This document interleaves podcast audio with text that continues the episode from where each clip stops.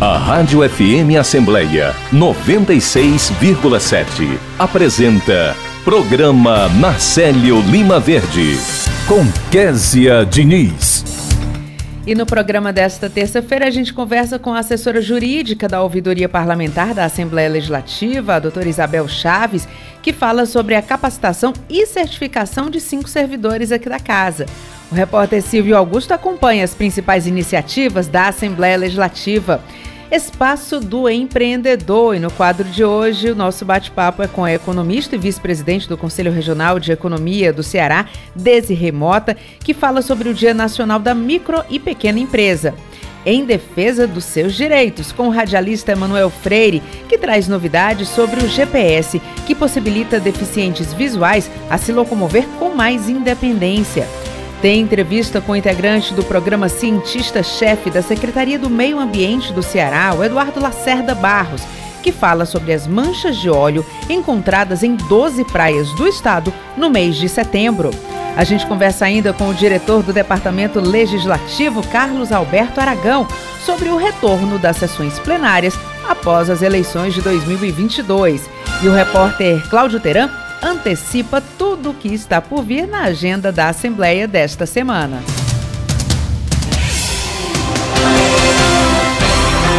Olá, eu sou Késia Diniz e o programa Narcélio Lima Verde da sua Rádio FM Assembleia 96,7 está no ar.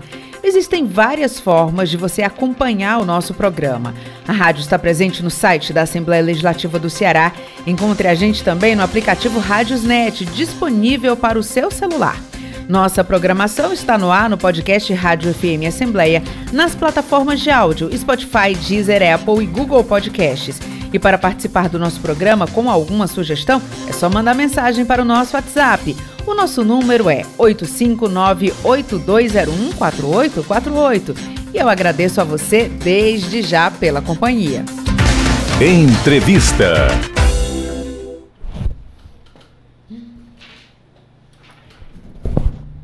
A Associação Brasileira de Ouvidores capacita e certifica cinco servidores da Assembleia Legislativa. E a gente vai entender melhor esse assunto com a assessora jurídica da Ouvidoria Parlamentar, aqui da ALS, a doutora Isabel Chaves. Doutora Isabel, muito bom dia, seja muito bem-vinda ao nosso programa.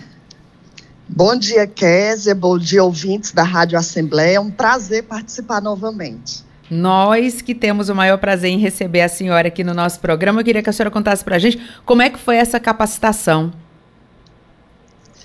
Ótimo. A ABO é a Associação Brasileira de Ouvidores e ela tem a, a responsabilidade de capacitar e certificar ouvidores. Então, uh, no mês passado, a Assembleia inscreveu cinco dos seus assessores para poderem fazer parte desse curso de capacitação e certificação. Esse curso, essa capacitação é feita durante três dias, de uma maneira bem intensa, uma carga horária muito adequada, e depois é realizada uma prova e o aluno atingindo um perfil ele é capacitado, é certificado pelo prazo de cinco anos. Então, é uma certificação que tem validade de cinco anos, que dá todas as condições para que o ouvidor possa exercer a sua função da melhor maneira possível. E quais são os servidores agraciados com essa certificação? Nós contamos com cinco servidores que já foram uh, capacitados e certificados pela ABO, no caso, o Alan Chaves, eu também fui, a Bruna Rolim, a Roberta Braga e o Kaique, Kaique Clementino. Então, nós tivemos, de, dentro da programação, nós tivemos vários assuntos abordados, dentre eles os fundamentos e os princípios da ouvidoria, as competências do ouvidor, a lei de acesso à informação, tão importante, a ouvidoria e o direito do consumidor, o impacto da mídia na ouvidoria, ética e cidadania, e não podia faltar também a mediação de conflitos na ouvidoria, porque a mediação de conflitos é inerente à ouvidoria, né? As pessoas geralmente chegam à ouvidoria já chateadas, aborrecidas, cansadas, porque não conseguiram obter o, uma resposta que desejavam, ter acesso a alguma informação que não tiveram. Então, elas recorrem à ouvidoria já fragilizadas, né? Muitas vezes com algum conflito e a ouvidoria ela tem toda a capacidade, toda a condição de resolver alguns conflitos por meio da mediação. Então, essa certificação, ela dá ainda mais condição para os assessores da ouvidoria parlamentar da Assembleia poderem auxiliar o cidadão a resolver os seus conflitos de uma maneira extrajudicial, né? de uma maneira amistosa e que mais célere também, né?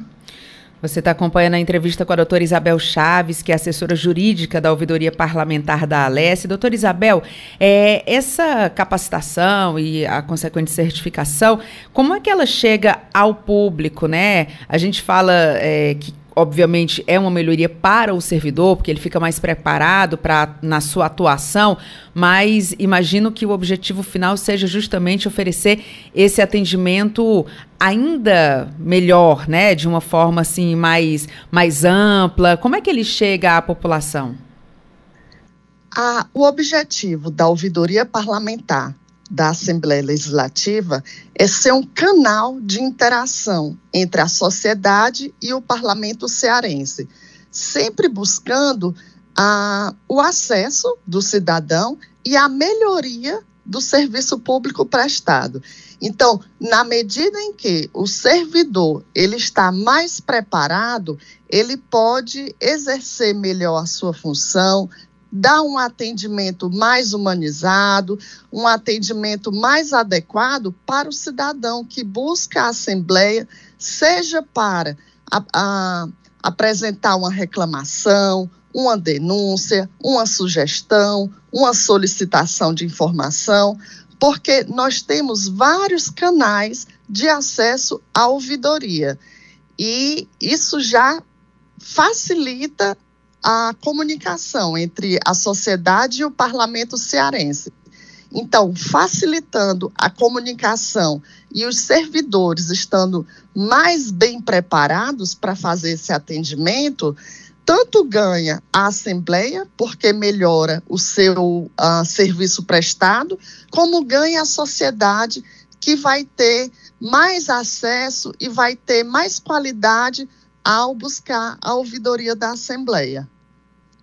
Tá ótimo, doutora Isabel. Muito obrigada pela sua participação. Parabéns aí por esse avanço tão importante. Levo nossos parabéns também aos demais servidores. Muito obrigada e bom dia. Bom dia, sempre à disposição. Agora 8 horas e 12 minutos. Os serviços públicos no Brasil mudaram. Você que paga as contas precisa conhecer seus direitos.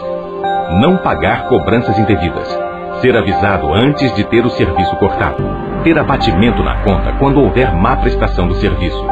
Pagar preços módicos pelos serviços. Receberem até 30 dias resposta da empresa sobre suas reclamações. Para garantir os seus direitos, conte com o IDEC. Consumidor bem informado nunca é lesado. Apoio Rádio FM Assembleia 96,7. Espaço do Empreendedor. E no quadro de hoje, em defesa dos seus direitos, o radialista Emanuel Freire fala sobre o GPS, que possibilita deficientes visuais a se locomoverem com mais independência. Emanuel, muito bom dia, seja muito bem-vindo ao nosso programa. Bom dia, Késia. Bom dia, amigos que acompanham a programação da FM Assembleia, programa na série Lima Verde. E eu já começo, Kézia, te parabenizando, parabenizando toda a equipe da Rádio Assembleia FM pelo belíssimo trabalho que a nossa equipe domingo disponibilizou em prol de todos os cearenses, as, plata as plataformas da Assembleia Legislativa, foram preenchidas com notícias muito interessantes, bem atualizadas. Você, o Ronaldo, o Tiago, é, pela manhã eu acompanhei vocês, acompanhei também a Ian no período da tarde, mas o seu nome me permitiu continuar acompanhando a programação da emissora, mas eu tenho certeza que a, a, a sequência não quebrou e a equipe da FM Assembleia, liderada pelo Rafael Luiz, está de parabéns pelo trabalho que fez. A gente agradece muito, viu, a audiência e o reconhecimento, Emanuel. Agora conta pra gente que novidades você traz sobre essa questão do GPS que possibilita deficientes visuais a se locomoverem com maior independência. Vamos falar do Lazarino. Olha, Késia, esse Lazarino, ele é realmente um aplicativo que veio para solucionar praticamente todos os problemas que a pessoa com deficiência visual tem. Basta só ele dizer qual é o ônibus que vem ali. Se ele falasse qual é o ônibus que vinha ali, aí estaria perfeito, né? A gente ainda tem, lamentavelmente, é, essa dificuldade em exatamente na hora de pegar o transporte coletivo, porque sempre vamos precisar de uma voz e de um olho amigo. Mas o Lazarino, ele já vem trazendo é, uma novidade super interessante. Ele, digamos, a partir do momento que ele já é ligado, né? Aí o que, que acontece? A cada 20 metros ele vai me dizendo tudo que tem à minha frente. Isso, naturalmente, me possibilita andar com maior independência, saber onde estou pisando, porque esse GPS ele vai exatamente me informando nome, no, os nomes das lojas, os nomes é, de tudo que está à minha frente e eu fico exatamente sabedor de tudo. E aí já não há mais como eu me perder. Inclusive até numera casas, né? A gente já já que, que é, era uma, um problema para uma pessoa com deficiência visual achar um endereço. Hoje o Lazarino já te possibilita isso. E eu lembro que a gente, a, a gente até antes dele, se baseava, por exemplo, a Késia, eu ia na casa da Késia. Então, eu já me baseava por uma referência. Eu descia do, eu descia do ônibus e aí a Késia me dava uma referência para eu exatamente acertar onde que ficava a casa dela. Além dessa referência que a gente tem, o, o Lazarino já não vai mais me deixar a ver navios. Eu vou achar sem precisar de um olho enxergante ou de uma pessoa enxergante para me dizer a, o número da casa da Késia, porque o Lazarino já me possibilita a leitura desse número. Késia, Agora, Manuel, é, para as pessoas que de repente estão ouvindo aqui o nosso programa, têm esse interesse, como é que faz para ter acesso? É pago, é gratuito, pode baixar? Como é que funciona? Graças ao bom Deus, ele é totalmente gratuito. E o que, que a pessoa com deficiência visual precisa fazer? Basta ir no Play Store do seu celular e lá está ó, e pesquisar por Lazarino. Lá está esse mapa interessantíssimo, esse GPS importante que vai exatamente, com certeza, facilitar a vida de todos nós que ainda precisamos de muito, mas graças ao bom Deus a tecnologia tem nos ajudado bastante e a gente tem exatamente se pautado nesses assuntos tec tecnológicos aqui dentro do programa Nascer Lima Verde para deixar a pessoa com deficiência e o público em geral bem informado de todo o que a tecnologia está nos possibilitando e é interessantíssimo. Vai no, no, no Play Store, e vai, baixa teu, teu, teu Lazarino lá, amigo, amiga com deficiência visual e assume de vez a tua maior independência. Tá valendo, Kézia? Tá ótimo, Emanuel. Obrigada, viu, pela sua participação e até o próximo programa, né? Bom dia. Até o próximo programa com outro assunto interessantíssimo aqui dentro da programação da FM Assembleia 96,7. Agora 8 horas e 17 minutos. Sou Antônio, tenho 25 anos, sou músico e tenho deficiência visual. Sou Maria tenho 58 anos. Sou cozinheira e tenho autismo. Meu nome é Juliana, tenho 9 anos. Sou deficiente física e adoro brincar com os meus amigos na escola. A pessoa com deficiência tem os mesmos direitos que você à dignidade, à saúde, à educação, ao trabalho e à oportunidade. Não deixe que o preconceito faça parte de sua vida. A deficiência não é um problema, o seu preconceito sim.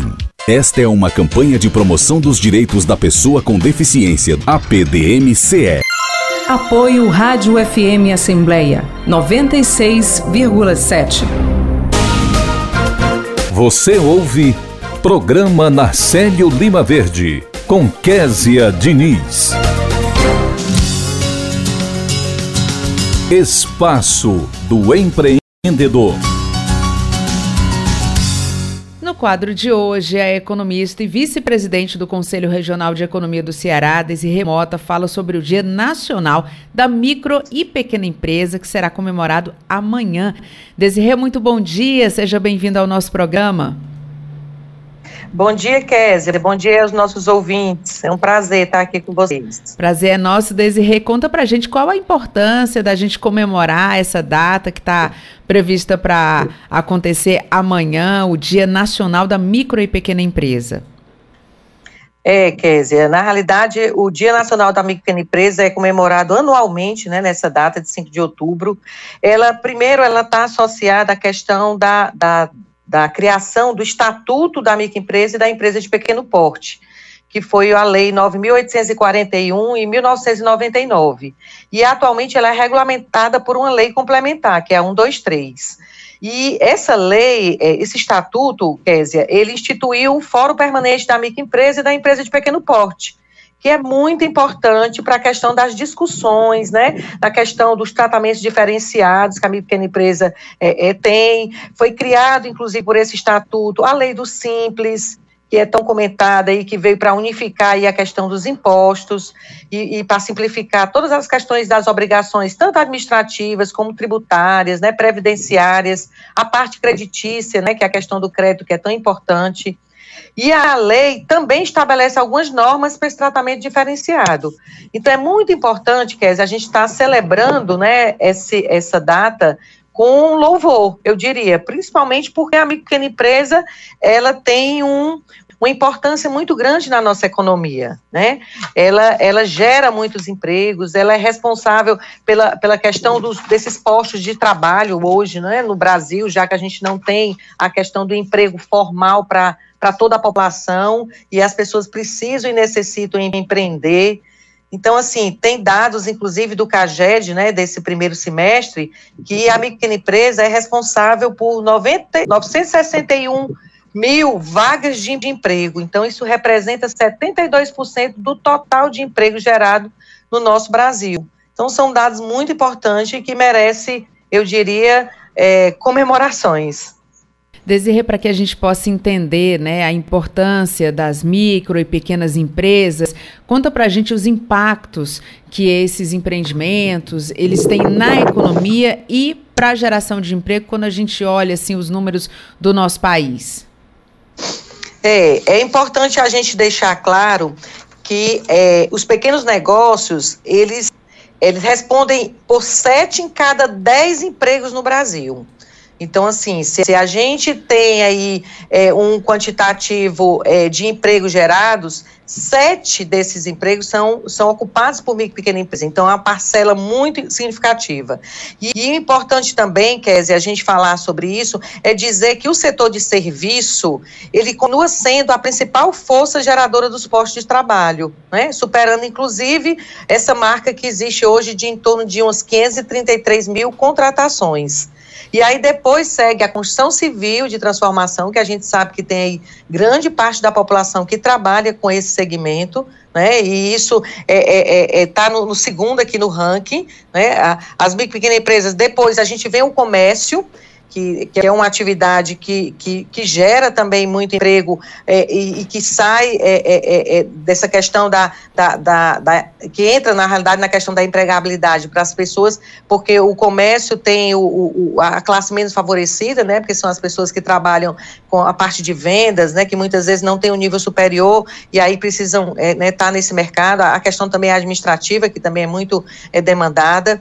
Então, assim, as pequenas empresas, quer dizer, de maneira geral, elas respondem por esse desafio né, grande da, da, da criação de emprego, né, apesar dessa alta da inflação, né, que, que atinge né, o, os pequenos negócios, principalmente, né, os empreendedores, eles cons conseguiram ainda manter, ainda nesse primeiro semestre desse ano, um saldo positivo e que o, o próprio governo né, federal, ninguém pode deixar de é, de, de, de falar também, às vezes, nas coisas boas, né? O PRONAMP, que é um Programa Nacional da Pequena Empresa, ele contribui para a melhoria desse cenário, porque ele tem tanto a parte de, de investimentos, né? A parte é, de crédito, capacitação para esses empreendedores, que fazem com que, na realidade, as, as empresas aumentem aí a, também a questão da, da produtividade. Porque não adianta só a gente olhar para o lado do emprego, a gente tem que olhar também para o lado é, da renda que é gerada para o empreendedor, né? Porque o empreendedor precisa sair desse desse precisa contornar esse marasmo aí de taxa de juros alta, de inflação, né, de, desse movimento aí da economia que a gente encontra aí é, é, ainda, né, no Brasil numa situação preocupante, eu diria. Isabel, agora, por tudo que a gente vem acompanhando, né, como você disse, é uma situação preocupante, não resta dúvida sobre isso, mas aos poucos as coisas voltam, estão voltando aí para o seu lugar, enfim, há uma acomoda acomodação é, que é natural, né, ali quando você está no período de crise, as coisas vão, vão buscando ali um encaixe e a gente já conseguindo se reorganizar um pouco melhor, é, nesse dia do empreendedor, do, aliás, da, das micro e pequenas empresas, o que é possível comemorar, né? De fato, é, há uma luz no fim do túnel, a gente pode aí, de repente, fa fazer aí, desenhar um horizonte com um pouco mais de facilidade? É, eu acho que a gente tem que, tem que ter sempre essa esperança, sabe, Késia? E a gente tem que plantar isso na cabeça das pessoas. Por quê?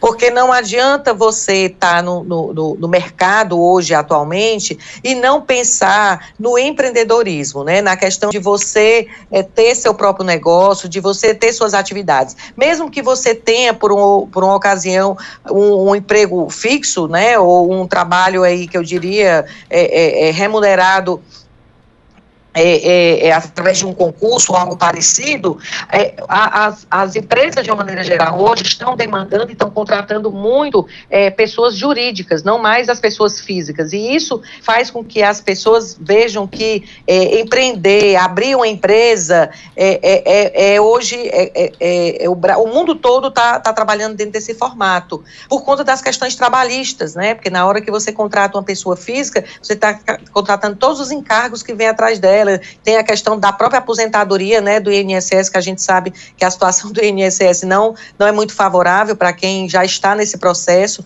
Então, assim, o ideal é que você realmente tenha uma possibilidade de ter uma pessoa jurídica para prestar serviço. Pode ser na área da consultoria, do treinamento, na área de serviço, como eu falei, ou na própria área do comércio, né, indústria, né, a, a, construção civil, enfim. E hoje, é, uma comemoração muito grande que eu diria, quer dizer, é a facilidade que a gente tem para a abertura das empresas. Porque antigamente, para abrir uma empresa, você demorava meses. Hoje, é, em média, você demora um dia e, e, e, e um dia e meio, eu diria, para abrir uma empresa. Tá? Então, assim, tem um dado, inclusive, importante do, do, do DREI, né, que é o Departamento Nacional de Registro de Empresa, que diz que até o fim desse ano, a abertura da empresa poderá ser feita em um dia no nosso país. Então, você abrir uma empresa em um dia com toda a documentação que é necessária e que hoje tem um processo de digitalização né, dos serviços que causa realmente a redução do tempo médio né, de abertura de empresa e facilita muito para que as pessoas possam estar tá empreendendo. Nós mesmos, eu né, que estou como presidente do IDESE, que é o Instituto de Desenvolvimento Econômico, Social e Empreendedorismo, quando eu saí no SEBRAE, eu abri uma empresa junto com seis colaboradores do SEBRAE para prestar serviço de consultoria e treinamento. E por quê? Porque as, as empresas, o próprio SEBRAE está contratando pessoas jurídicas para prestar serviço de consultoria e treinamento, não mais as pessoas físicas. E isso é exatamente um, um exemplo e um, um, um modelo que empreender e criar empresa é um, a tendência de negócio hoje no, no, no mundo, eu diria. Então vamos comemorar amanhã, né, Isabel? Vamos. Desirê, Desirê. Vamos comemorar amanhã, isso, Késia. E comemorar todo dia, né? Porque quando a gente fala da data, é só mais um marco, né? O Sebrae amanhã deve ter algumas atividades aí da pequena empresa. É importante deixar claro é, o papel do Sebrae, né? O serviço de apoio à pequena empresa, que é, que é muito, muito forte e, e, e muito é, é, é, é como é que eu diria, importante né, no, no, no Brasil, e, e, e, comemorar a lei do Simples, a lei da simplificação do processo, o acesso ao crédito, a capacitação, essa questão do registro da empresa que, que é facilitado hoje, enfim, né? É, tem muitas coisas ainda a fazer? Tem, mas eu acho que várias conquistas já tivemos aí ao longo dos anos. Desirê, eu diria mais, eu diria que é fundamental, não só importante, mas é fundamental e pode ajudar muitas pessoas, né? Aliás, essas orientações que você sempre traz aqui no programa, elas são muito importantes. O, o brasileiro, o cearense, ele é empreendedor por natureza, né? E muitas vezes falta o quê? Falta uma orientação, falta uma dica, é. falta uma palavra de dizer assim, olha, vai que dá certo, e se você quiser apoio, você encontra em tal canto, uma capacitação em tal lugar. Então, é essa sua participação aqui, ela é muito importante para que a gente plante aquela sementinha ou regue é. uma semente que já está plantada para que as pessoas tenham coragem de empreender, viu, Desirê?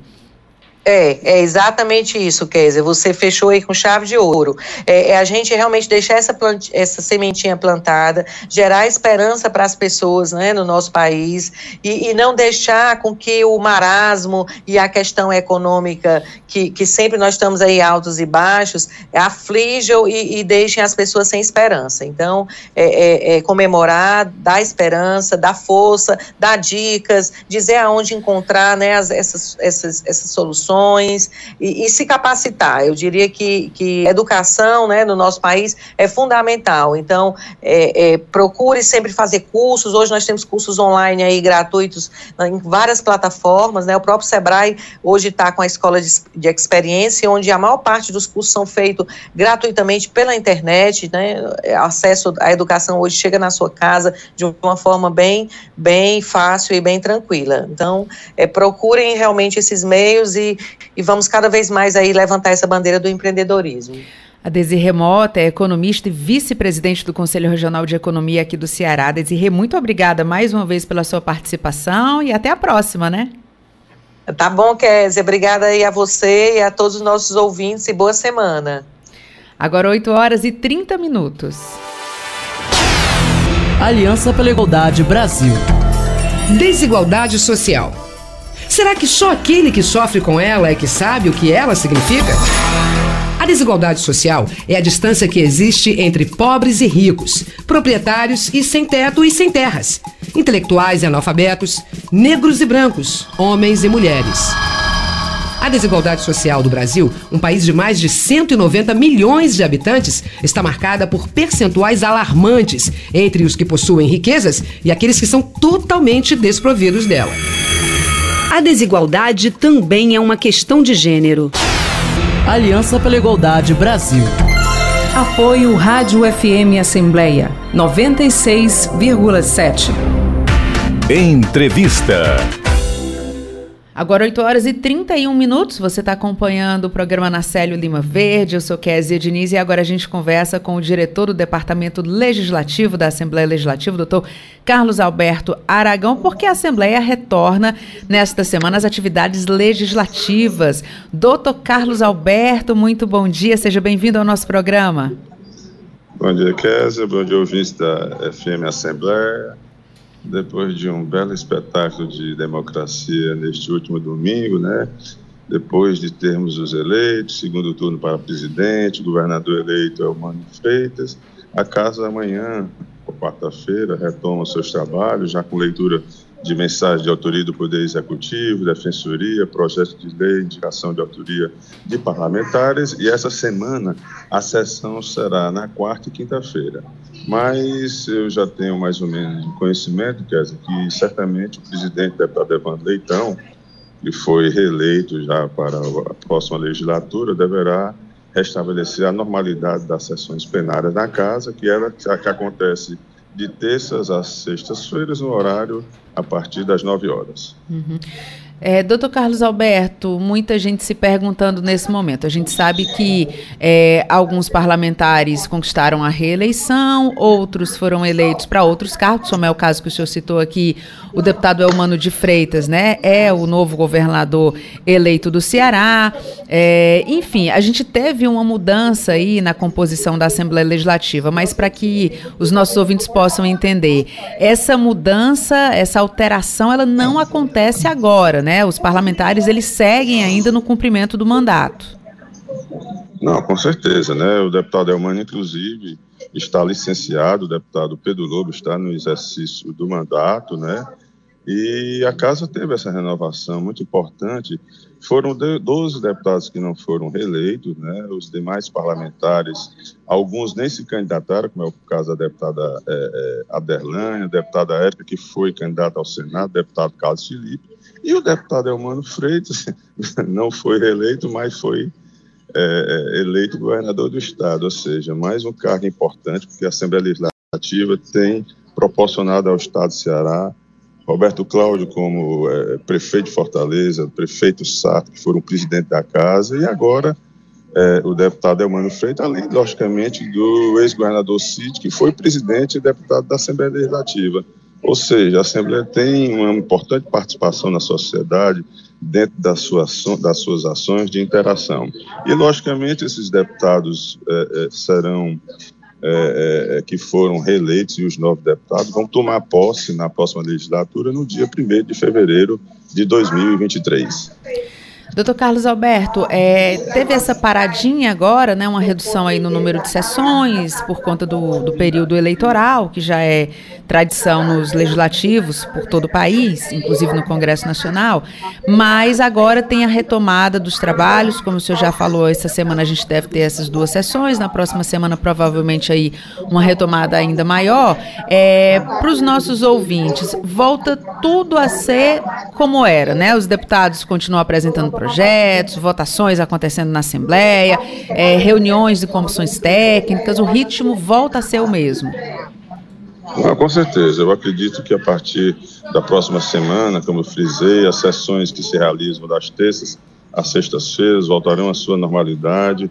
E nós temos, é, é Kézia, chegando até o dia 15 de outubro, nesse mês, a lei orçamentária anual, né, que é exatamente a previsão é, é, de arrecadação e gastos para é, é, o governo do estado, o novo governador para o ano de 2023, né, e no próximo ano também, no final do ano, o governador hoje, Elmano Freitas, deverá encaminhar para a Assembleia Legislativa o plano plurianual, se ele houver, é, se ele vê a necessidade de alterar esse plano plurianual e a lei de diretrizes, ele também encaminha uma mensagem da Assembleia em forma de projeto de lei, então nós temos logicamente isso a partir de 2023, né?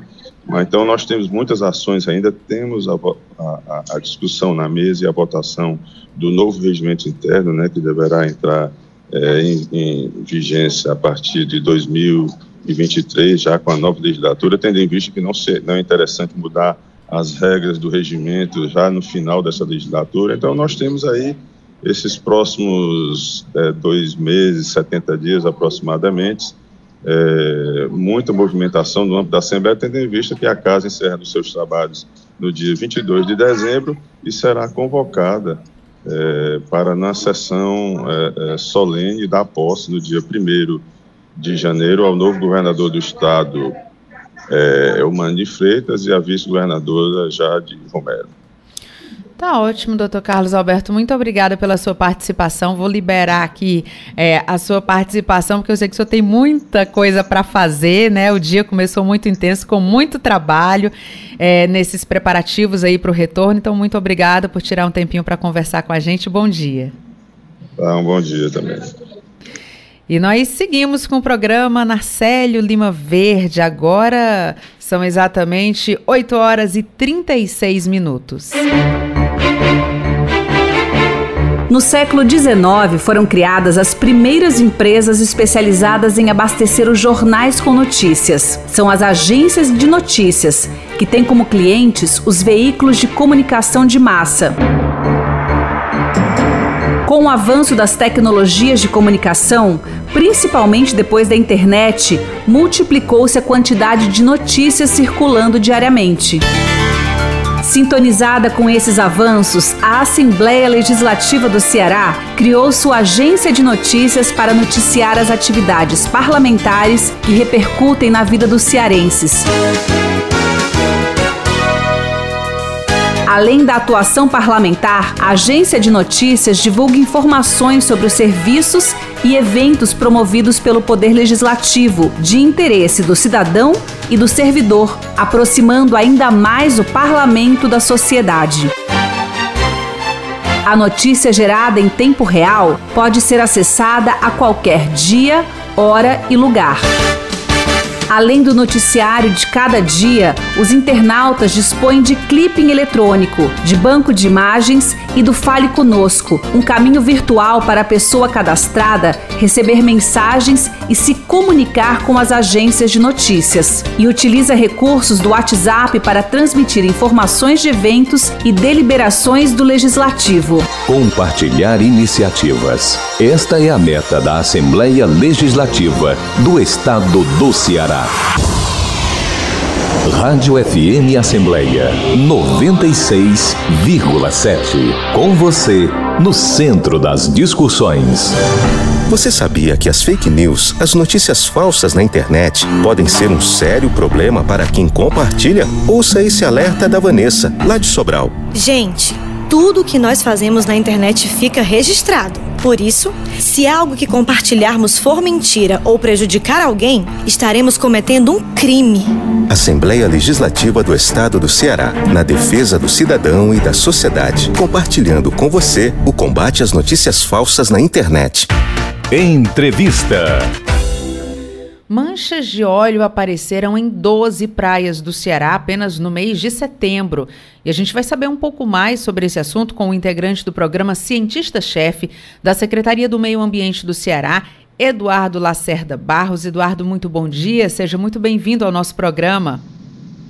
Bom dia, bom dia a todos e a todas. Primeiramente, gostaria de agradecer o convite e poder falar um pouco né, sobre essa situação que vem atingindo o nosso litoral, não de hoje apenas, né, mas é algo que a gente tem monitorado constantemente por meio do programa Cientista-Chefe, pela SEMA e pela SEMAS.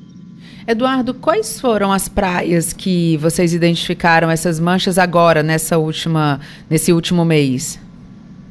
Bem, a gente tem feito um contato constantemente, constante com os municípios costeiros do estado, né, os 20 municípios que têm praia, e fazemos um boletim de acompanhamento né, para poder atualizar a quantidade de praias que foram atingidas.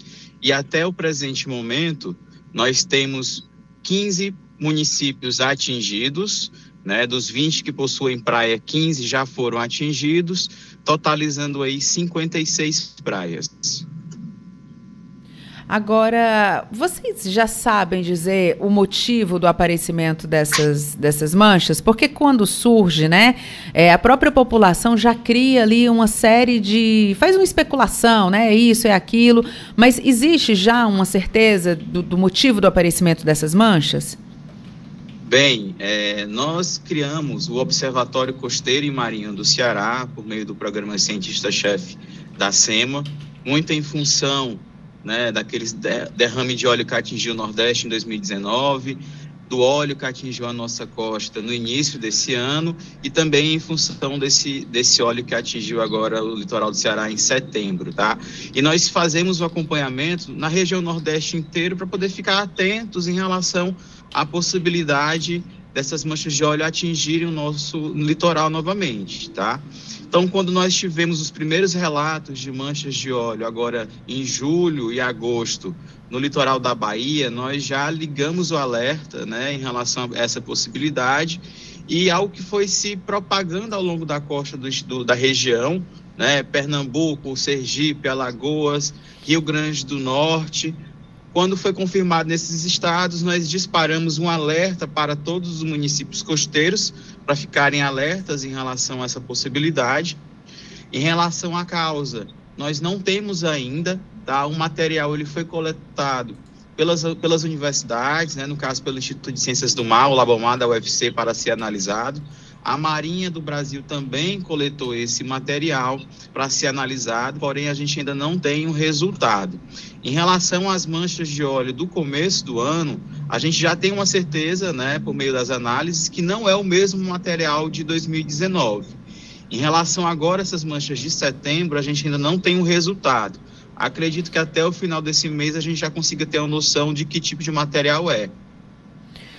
Agora, a gente está conversando com o Eduardo Lacerda Barros, que é integrante do programa cientista-chefe da Secretaria é, do Meio Ambiente aqui do Ceará. Eduardo, a gente tem esse registro aí de manchas, né? Em anos anteriores também. Eu estava fazendo uma pesquisa aqui, é, encontrei Sim. algumas em 2019, 2020. Então, assim, a gente vai meio que já é, entendendo que existe aí essa, essa movimentação dessas manchas chegando às praias do litoral do Nordeste, né? Né? E a gente em especial tratando aqui do Ceará. Agora, é, você disse que ainda está acontecendo essa análise, mas a gente poderia dizer que em algum momento é, essas manchas elas partem, elas, elas são do mesmo material?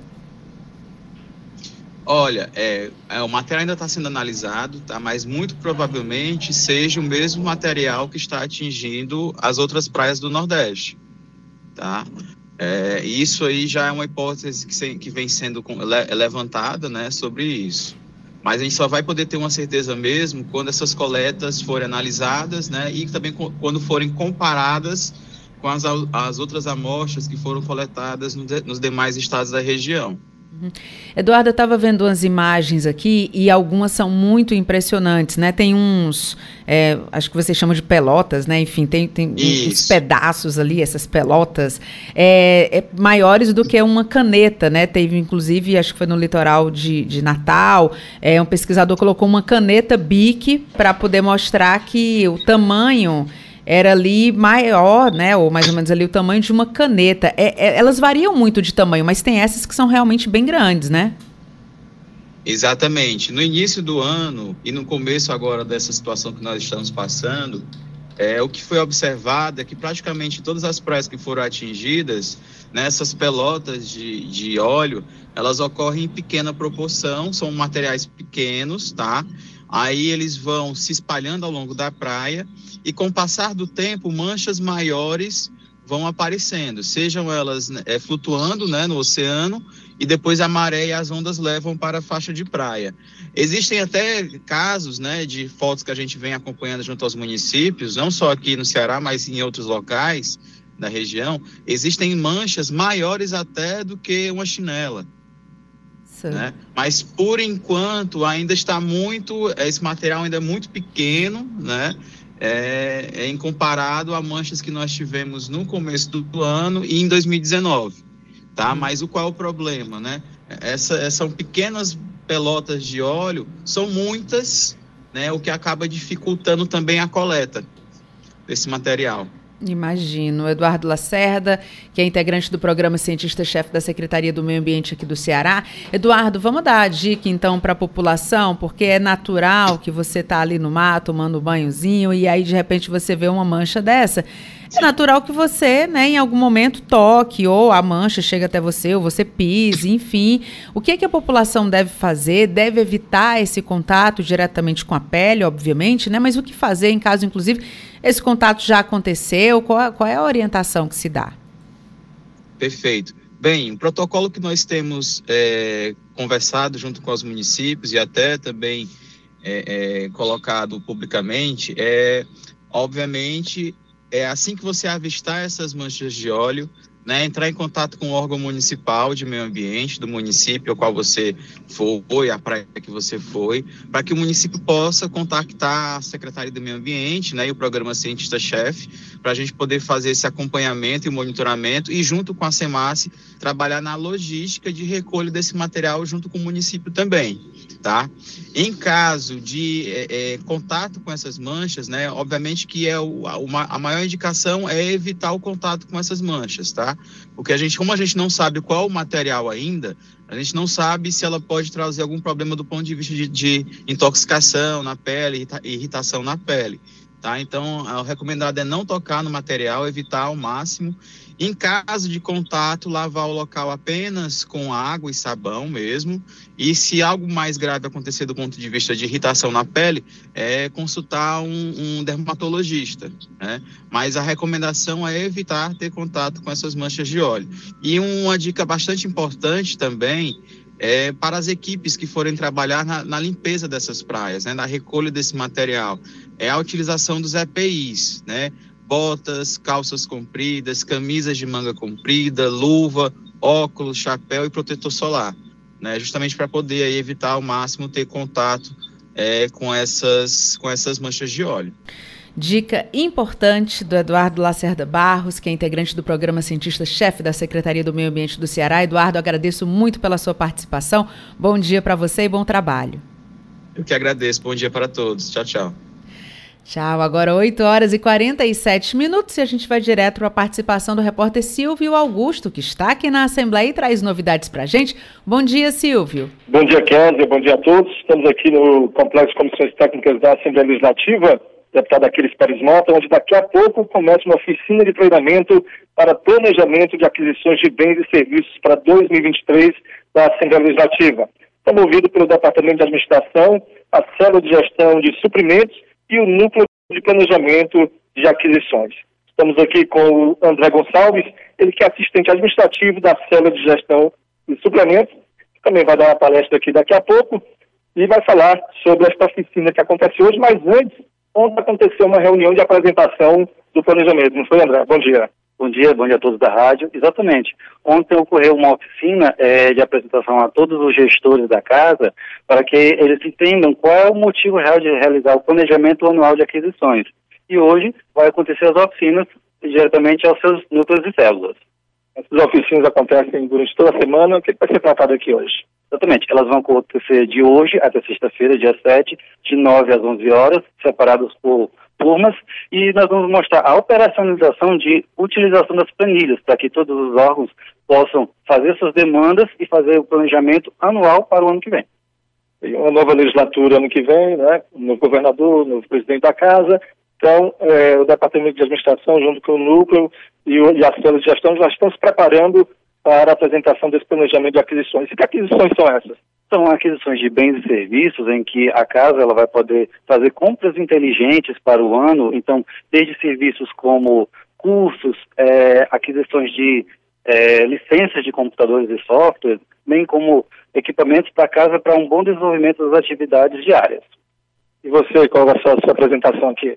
Hoje eu vou entrar com justamente a apresentação prática da utilização da planilha de consumo de materiais de aquisições. Então, quem puder, venha nessa semana para justamente aprender a operacionalização, a desmistificação de como vamos fazer essa solicitação para a semana. Esse planejamento de aquisições de bens e serviços para 2023, todo esse treinamento, são para, todo, é para todos os setores da Assembleia. Exatamente. Então, fica o convite, por favor. Vamos participar. É um momento de extrema importância para o planejamento e a LOA. Então, nós estamos disponíveis, tanto o núcleo da, de aquisições como a célula, durante esses três dias, aptos a receber vocês, bem como também no quinto andar no Departamento de Administração.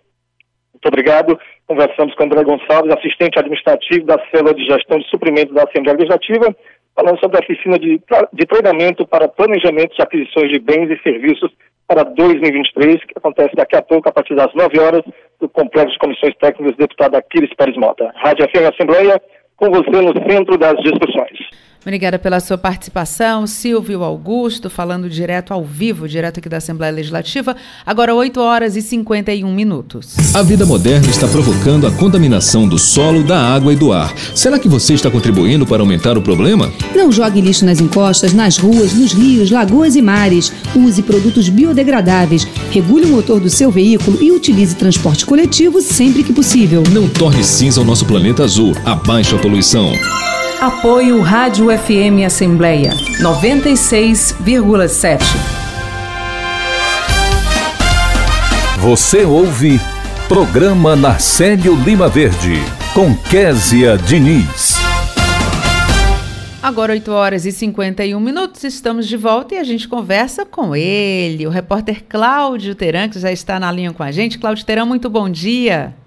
Muito bom dia, Kézia Diniz, bom dia a você, bom dia o amigo ouvinte da nossa FM Assembleia. Cláudio Teran, eu tenho ouvido muitos, muitas felicitações, né? Um parabéns aí sobre a cobertura que a gente começou, mas eu quero também estender aqui o parabéns para você, como um representante do período da tarde. Nem deu os parabéns também para o Ronaldo César, que sustentou aí com muita, desenvoltura ali, muito marcante também ao longo da programação. Ele que seguiu ao vivo é, logo depois da participação que você fez com a Ian Gomes. Então, parabéns a toda a equipe, né? Com certeza. O que eu achei mais bacana, Kézia, de todo o trabalho que nós desenvolvemos na FM Assembleia foi primeiro o desafio da multiplataforma, né? Que era uma coisa que era um desafio novo para a TV Assembleia, um desafio novo também para a Rádio Assembleia e para os profissionais que trabalham nos dois veículos, porque são veículos distintos, são veículos diferentes, né?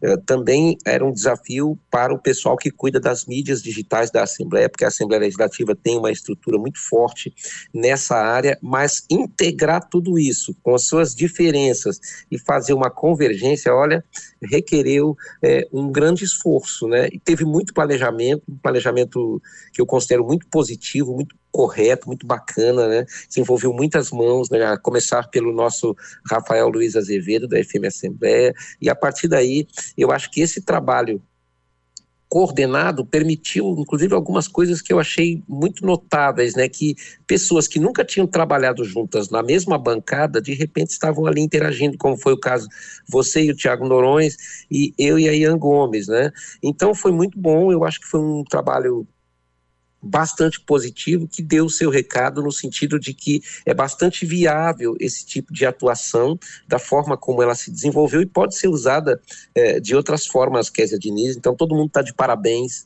foi realmente muito bacana. E vai começar uma nova legislatura, né? E vem por aí é, muitos desafios. Por quê? Porque, olha só, é, na próxima legislatura, o, nós teremos uma composição na Assembleia Legislativa que vai dá espaço para que atores já consagrados na casa, ou seja, deputados que foram reeleitos, eh, possam conviver com deputados que estão chegando agora para a próxima legislatura. E olha o que nós temos, né? O PDT, junto com o PT, os dois partidos, eles elegeram metade dos deputados que vão compor a legislatura que começa no dia 1 de fevereiro de 2023 e vai até 31 de dezembro de 2026. E o que, que acontece? São 14 partidos que estão representados, estarão representados na Assembleia. Nesse total, nós temos 21 parlamentares novos, né, que foram eleitos para mandatos na Assembleia Legislativa. Então, Olha como a composição ficou, a gente passa rapidamente aqui para os nossos ouvintes. É, o governador eleito Eumano de Freitas vai ter, tem tudo para construir uma boa maioria, mas a oposição também saiu fortalecida, porque o PL e o União Brasil elegeram no total oito deputados. E o que, que nós temos? Os novos deputados para a próxima legislatura são Carmelo Neto, que é vereador de Fortaleza, tem 21 anos, é do PL e vem da Câmara Municipal. Ele foi o deputado estadual mais votado do estado. Marta Gonçalves, do PL, já foi vereadora. Ela é primeira-dama no município do Eusébio, a esposa do presidente do PL, o, o, o ex-deputado Acilon Gonçalves. A jovem Gabriela Aguiar, do PSD, é filha do ex-presidente da Assembleia, Domingos Filho, que foi vice na chapa do ex-prefeito de Fortaleza, Roberto Cláudio. Cláudio Pinho, do PDT, vem do município de São Gonçalo do Amarante, cidade onde ele também foi prefeito.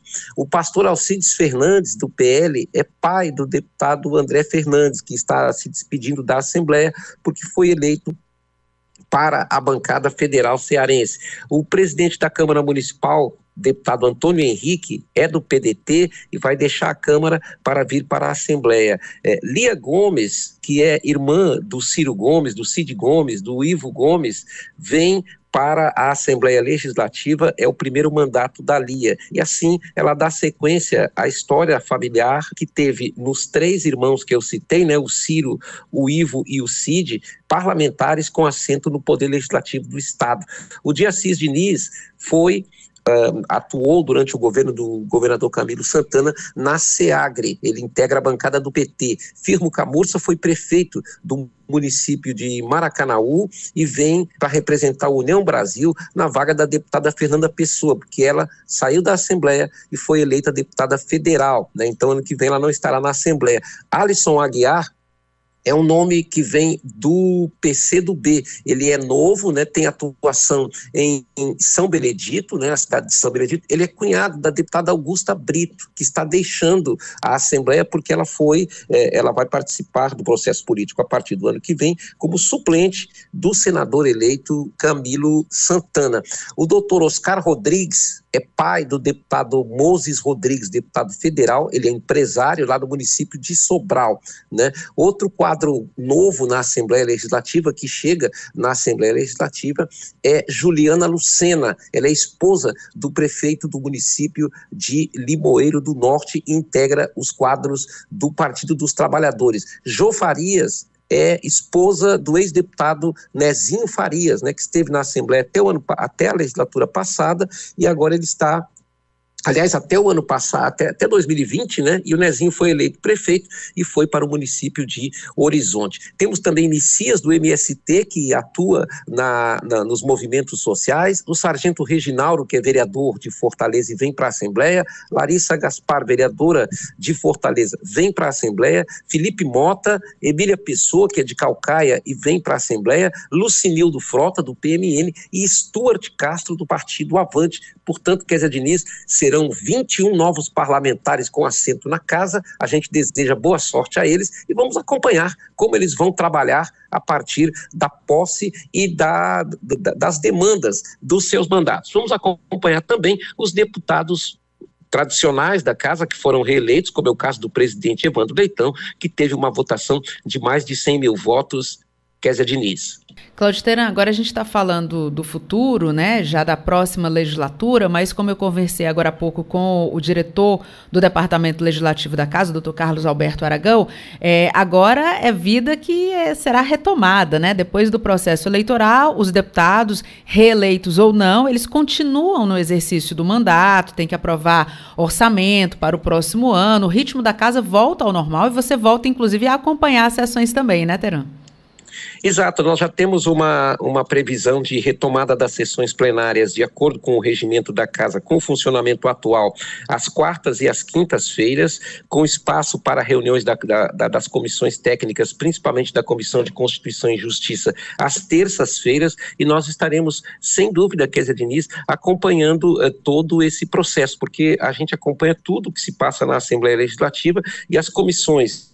E o plenário são sim o âmago, o coração da sociedade, né, da Assembleia, porque ali é que está a representação da sociedade. Os deputados não eleitos ou os deputados eleitos para mandatos federais, por exemplo, todos eles continuam as suas atividades, porque essa legislatura ela só vai se encerrar e nós só teremos recesso parlamentar depois que o orçamento do próximo ano for votado. E isso é lá para o dia 20 de dezembro, mais ou menos. A partir daí, nós teremos um rito que o Carlos Alberto já antecipou, né? Nós teremos a posse do governador eleito no dia 1 de janeiro, como é tradicional, né? Ele será, o, o governador eleito é o Mano de Freitas, será empossado. Vale registrar também que o Mano de Freitas é mais um quadro da Assembleia Legislativa que vai para o Poder Executivo né? Nós temos uma sequência de, de, de, de, histórica de quadros da Assembleia Legislativa que acabaram no Poder Executivo, entre eles o Cid Gomes, né? O Roberto Cláudio, que saiu da presidência da Assembleia e foi ser prefeito de Fortaleza, e agora o, o, o, o governador Camilo Santana, que hoje é senador da República eleito, saiu da Assembleia Legislativa para se tornar governador, e o Eumano faz uma trajetória muito parecida com a do Camilo Santana. O, o, o deputado Eumano, assim como o ex-deputado Camilo foram secretários, serviram a governos, depois voltaram para a Assembleia e da Assembleia um novo voo bastante desafiador que foi para o Camilo e será certamente para o Eumano como deputado estadual. Inclusive, Kézia, vale registrar que a Assembleia Legislativa, no terceiro expediente, programa que a gente está retomando, né, que vai retomar para ouvir os deputados. O deputado Eumano deu uma entrevista no terceiro expediente quando ele nem imaginava ainda que seria candidato, nem se falava ainda nessa possibilidade, isso não estava no jogo ainda. Ele concedeu uma entrevista em que ele fala da sua vida, conta suas origens, fala de sua trajetória, e é muito interessante realmente esse conteúdo, um conteúdo que está nas mídias sociais da Assembleia Legislativa Kézia Diniz. Muito obrigada pela sua participação, Cláudio Teran, e até amanhã. Para você, um bom dia. Bom dia. E nós chegamos ao final do programa Nacélio Lima Verde de hoje. Você acompanhou a entrevista com a assessora jurídica da Ouvidoria Parlamentar da Assembleia Legislativa, a doutora Isabel Chaves, que falou sobre a capacitação e certificação de cinco servidores da casa. No quadro Espaço do Empreendedor, a economista e vice-presidente do Conselho Regional de Economia do Ceará, Desirê Mota, destacou o Dia Nacional da Micro e Pequena Empresa. Já no quadro Em Defesa dos Seus Direitos, o radialista Emanuel Freire falou sobre um GPS que possibilita deficientes visuais a se locomoverem com mais independência. O integrante do programa Cientista-Chefe da Secretaria do Meio Ambiente do Ceará, Eduardo Lacerda Barros, falou sobre as manchas de óleo encontradas em 12 praias do estado só no mês de setembro. E o diretor do Departamento Legislativo da Assembleia, Dr. Carlos Alberto Aragão, explicou sobre o retorno das sessões plenárias logo após as eleições de 2022.